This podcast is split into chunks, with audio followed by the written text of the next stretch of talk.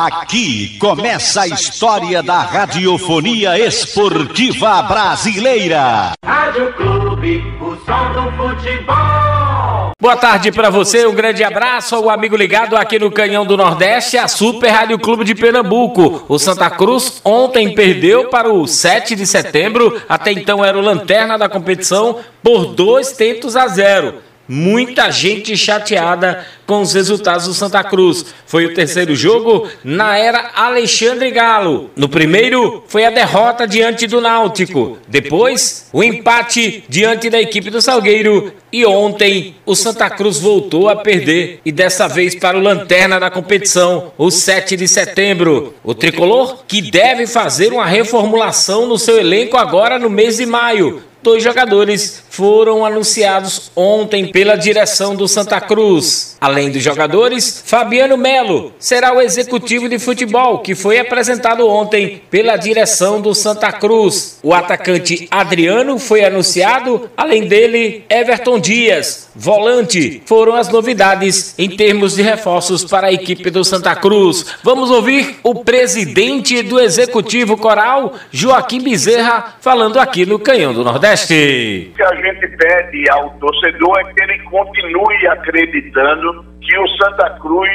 vai melhorar. Esse é o propósito da gente e o trabalho que a gente está fazendo. A gente não vai conseguir resolver problemas tão estruturais em apenas 62 dias de gestão. Então, o que a gente precisa hoje é entender que o elenco do Santa Cruz vai passar por reformulação Sim. Então a gente vai fazer isso no decorrer agora do mês de maio. Fizemos as contratações com o aval do treinador, porque é muito importante que ele participe desse processo de contratação. Nós precisamos escutar o treinador, escutar a diretoria de futebol e buscar o melhor para que a gente acerte o time do Santa Cruz. E nós estamos aí fazendo o planejamento ainda, tá? Então na próxima semana é que a gente terá aí como o elenco deverá ficar e permanecer para a disputa da Série C. Então é precipitado agora eu falar em quantidades, em nomes, porque eu estaria sendo no mínimo irresponsável se fizesse isso agora. É, nós estamos contratando dentro exatamente das análises que são feitas técnicas do departamento de futebol, pela empresa contratada para fazer essas análises e pela, pela recomendação e avaliação técnica do atleta feito pelo técnico e pelos dirigentes aqui do futebol. A empresa faz análise de desempenho dos jogadores, tanto para os que vão ser comprados quanto os nossos jogadores que serão vendidos. É uma análise de desempenho feita dentro da conjuntura do mercado. É uma análise técnica que a gente precisa ter e depois a gente tem que ter a análise conceitual feita pelas pessoas que estão diretamente ligadas ao futebol.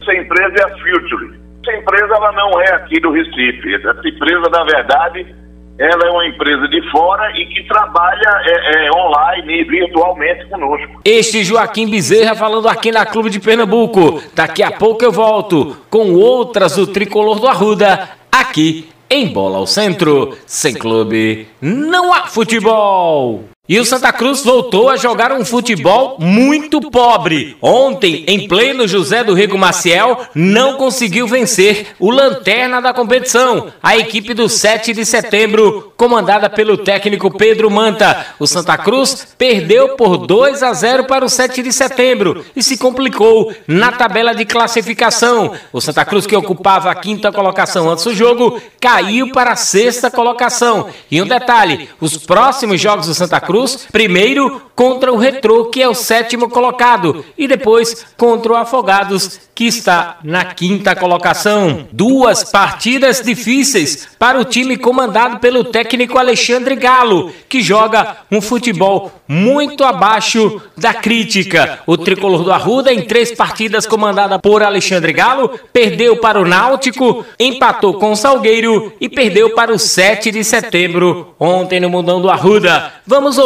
o que falou o técnico Alexandre Galo em entrevista coletiva logo após a derrota de ontem para a equipe do 7. Não tem como você jogar a equipe, a equipe do 7 de setembro é uma equipe muito superior à nossa fisicamente. É, e o futebol hoje ele, ele depende muito do aspecto físico. Você vê, se você fizer uma análise mesmo criteriosa, todas as ações de 3 a 5 metros que nós tínhamos contra o adversário deles, nós perdíamos.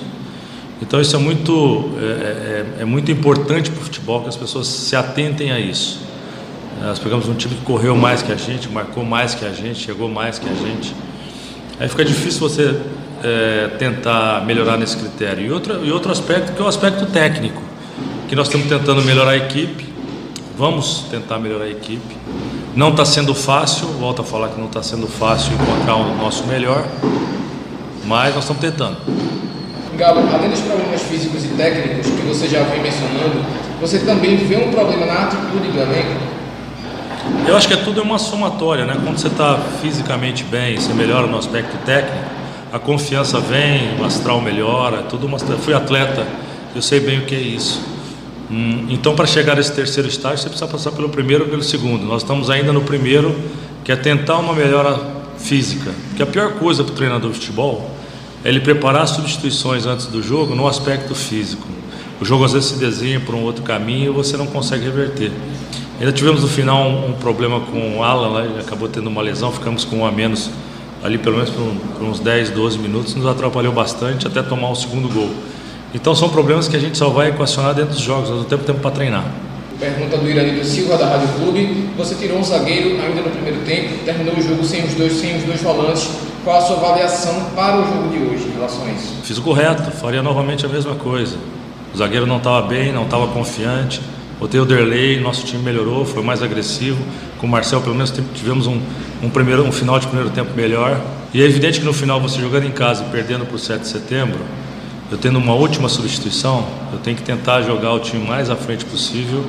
E é evidente que eu tive que tirar um volante, trazer os meias para organizar com um passe mais longo, que nós vamos encaixar dois centroavantes nos dois zagueiros. Normal do futebol. Este é o técnico Alexandre Galo falando aqui no Canhão do Nordeste. O tricolor do Arruda tem sua representação hoje à tarde, recuperação e na quarta vai até a Arena de Pernambuco encarar a equipe do Retrô. Sem clube, não há futebol.